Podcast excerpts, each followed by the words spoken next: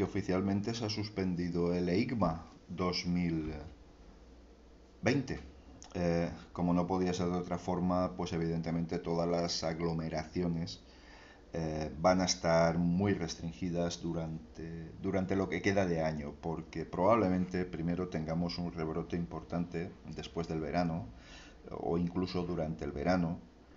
Y desde luego en épocas eh, octubre, noviembre no vamos a estar exentos de todo peligro, con lo cual un salón de este tipo mm, pues no tiene viabilidad al menos para el aficionado. Otra cosa sería eh, en cuanto a profesionales. A mí se me ocurre, quiero pensar que sí que sería posible hacer un salón para profesionales, es decir, eh, medios de comunicación, eh, técnicos, etcétera, etcétera, aunque fuera solo principalmente para medios de comunicación. Pero claro, me imagino también que el organizador valorará que, bueno, si a través de taquilla no se puede conseguir, eh, no se pueden conseguir los recursos necesarios para montar un salón de este calibre, probablemente uno de los, probablemente no, es uno de los principales del mundo, junto con el de Tokio y el de,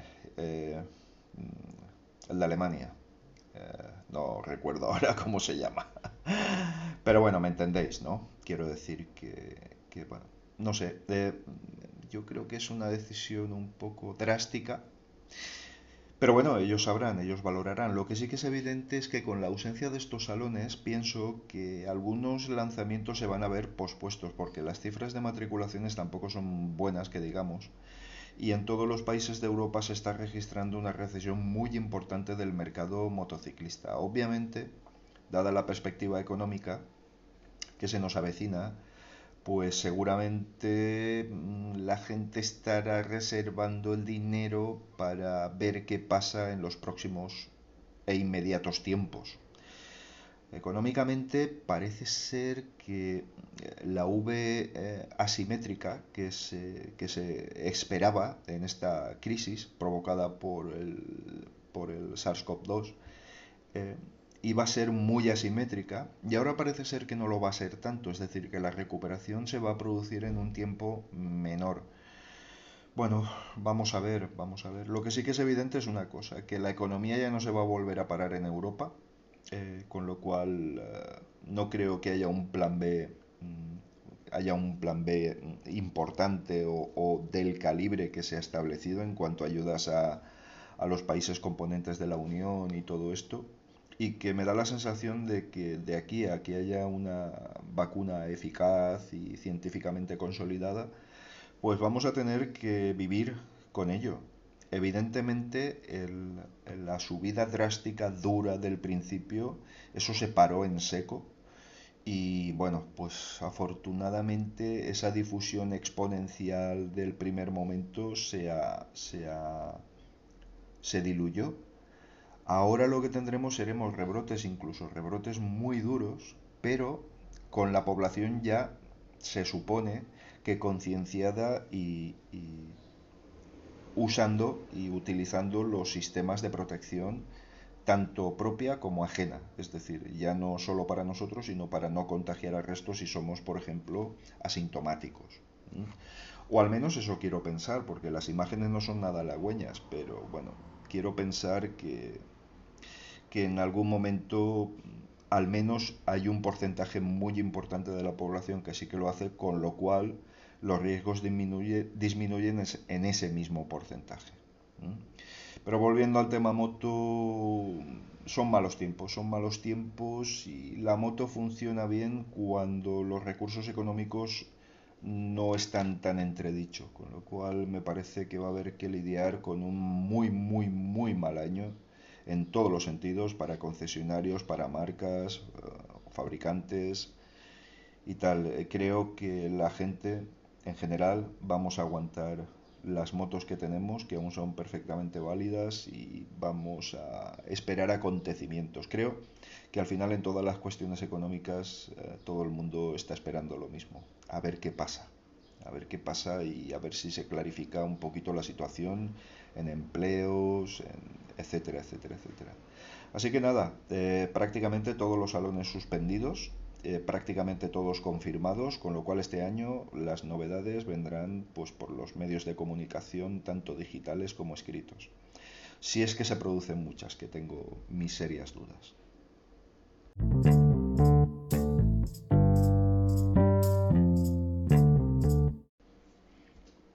Este fin de semana he tenido el inmenso placer de compartir un rato con Yoyo Fernández conversando eh, en su canal de YouTube. Eh, ¿Qué decir? ¿Qué decir de gente de este nivel como Yoyo, Juan Febles, Paco Estrada, etcétera, etcétera, y tantos otros, y tantos otros?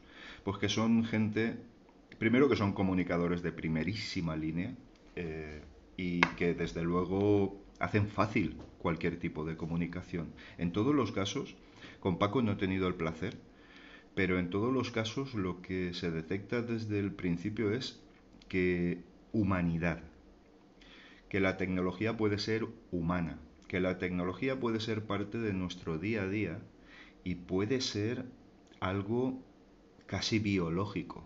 Y me explico.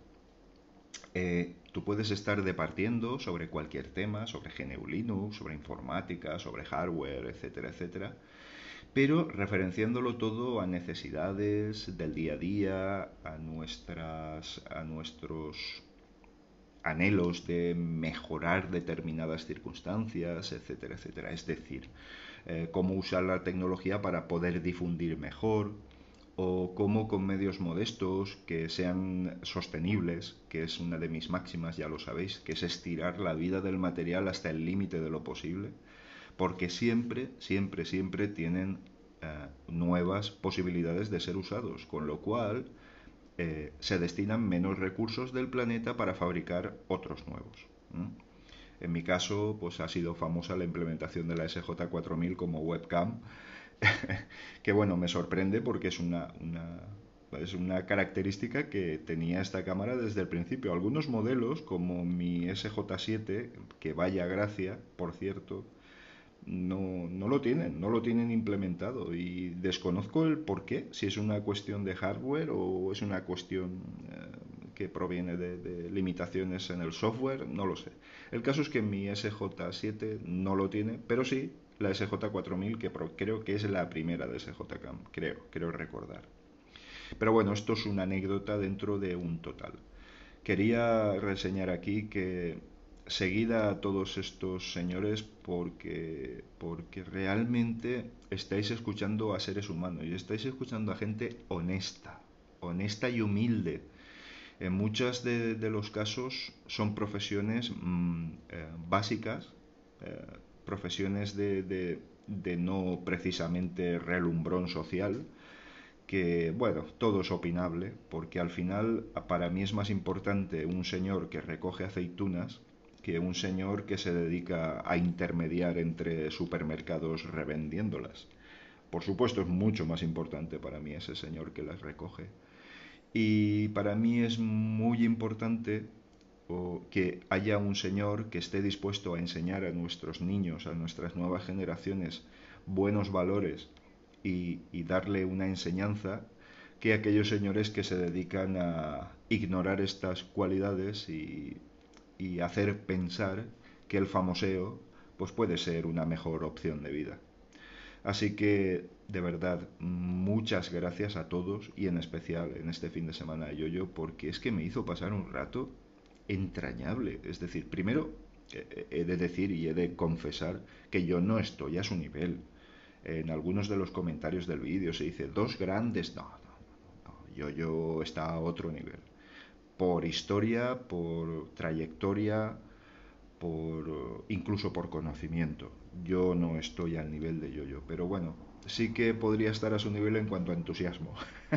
en eso coincidiré, en eso sí que podríamos coincidir. Pero fijaos cómo la mecánica de una cita de este tipo es simplemente por Telegram, oye Boro, ¿estarías dispuesto a hacer un directo, una charla conmigo? Evidentemente la respuesta es déjame que dime para cuándo y yo te diré si puede ser y vamos a ver de qué manera lo coordinamos. Bueno, no hizo falta, es decir, quedamos directamente y ya está. Y luego la zona, hay una zona previa una zona de aproximación previa, que es la charla previa a todos los eventos, en los que eh, rompes el hielo y empiezas a conversar. Y es que eh, voy a ceñirme estrictamente al caso de Yoyo. Eh, destila tanta humanidad, destila tanta honestidad que, que te lo pone muy fácil te lo pone muy fácil para, poder conversar sin, sin, coartadas, sin ningún tipo, mejor dicho, coartadas no, sin nada que te coarte y sin que te suponga estar hablando con un extraterrestre, precisamente. muchas gracias, yo, yo insisto, eh, por darme la oportunidad, por, por confiar en, en que pudiera dar un, rato de buena conversación y en que tus eh, suscriptores, tus seguidores, pues hayan tenido la oportunidad de conocer mis chaladuras, como siempre digo, que no dejará de sorprenderme nunca. Gracias, Yoyo.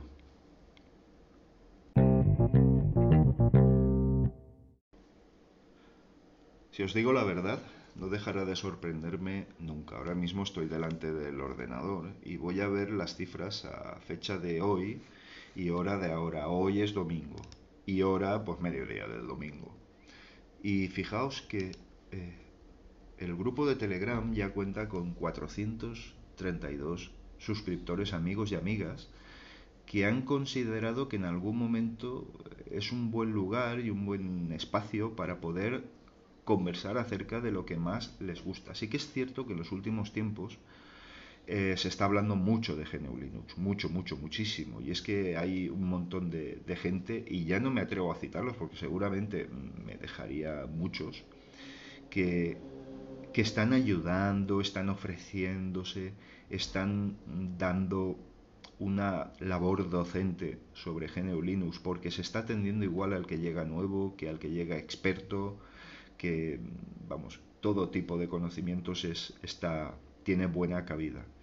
El canal de Telegram, sinceramente, mm, bueno, es que realmente no me esperaba estos crecimientos en ninguna de las plataformas en las que me encuentro. El podcast está más tranquilito, no tiene tantos suscriptores, pero ciertamente, pues poquito a poquito, pues oye, pues va subiendo. De todas formas, el podcast ya sabéis que da cabida a todo aquello que sería más difícil eh, hacer entrar en una plataforma como YouTube, por ejemplo, o, Telegram, por ejemplo. Eh, ciñéndonos y volviendo al tema Telegram, he implementado un bot un bot que se llama, nunca me acuerdo, eh, por favor, nunca me acuerdo. Miro la lista de bots, correcto, Van Hammer, el martillo baneador, pero que bueno, que no os preocupéis, no os preocupéis porque no es tan agresivo como su nombre pueda, pueda ah, dar a entender, aunque ciertamente sí que puede llegar a serlo con la configuración adecuada. Bien, ¿qué hace Van Hammer? Van Hammer lo que hace es ah, pedir una autenticación en dos pasos para poder eh, eh, suscribirse al grupo, para poder entrar en el grupo. Y esto tiene por finalidad que los bots que lo hacen automáticamente para ir colando sus mensajes mm, lo tengan muy difícil. Con lo cual, nada, me parece fantástico solo eso, solo eso ya merece la pena colocar un bot en un grupo. No tenía nada al respecto y todo se ha basado en la moderación y la ayuda que me ha dado Adrián, Adrián Redondo, Adrián, a lo largo del tiempo, que, ha sido impagable, vamos. Eh, este hombre tiene una entrega y, y una honestidad humana que es espectacular, espectacular.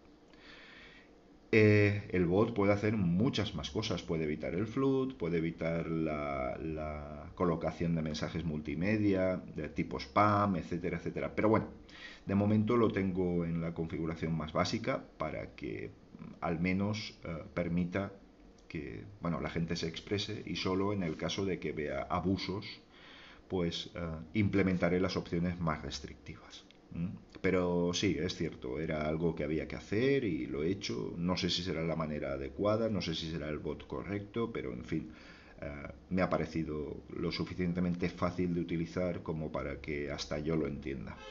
Por otra parte, grupo de Telegram, además del grupo de Telegram, quería decir, Eh, y como os decía anteriormente, el podcast va creciendo muy poquito a poquito, usuario a usuario, eh, oyente a oyente, pero eh, el podcast está destinado a mm, manifestar todas aquellas cosas que durante el día me llaman la atención y que tengo que comunicaros tanto a nivel técnico como a nivel laboral como a nivel social. Está tomando relevo de, mm, aquella sección que tenía en, en, el canal de YouTube, Preguntas, que es una sección que ha muerto por su propio éxito. Por su propio, ha muerto de éxito. ¿Y por qué? Pues porque me resultaba imposible atenderla. Las peticiones eran tantas que me parecía imposible, no, no, no podía atenderlas. Y yo no soy una persona que elija y, y porque a mí me parece tan importante la persona que ha dedicado un pequeño espacio de tiempo en su vida para mm, eh, teclear algo para que lo atienda, como la persona que escribe mucho más o que participa mucho más. Para mí era muy complicado, muy complicado. Eh, en el podcast he encontrado la manera de expresarme sin tapujos, sin cortapisas, sin tener miedo a las represalias verbales, etcétera, etcétera. Ni que se te meta gente en el canal de YouTube que te lo, que te lo reviente, entre comillas. Y sabéis a lo que me refiero. ¿eh? Eh, al igual que con el grupo de Telegram. Eso sí, ambas cosas se publican puntualmente en el grupo de Telegram para que quien lo considere necesario que lo escuche.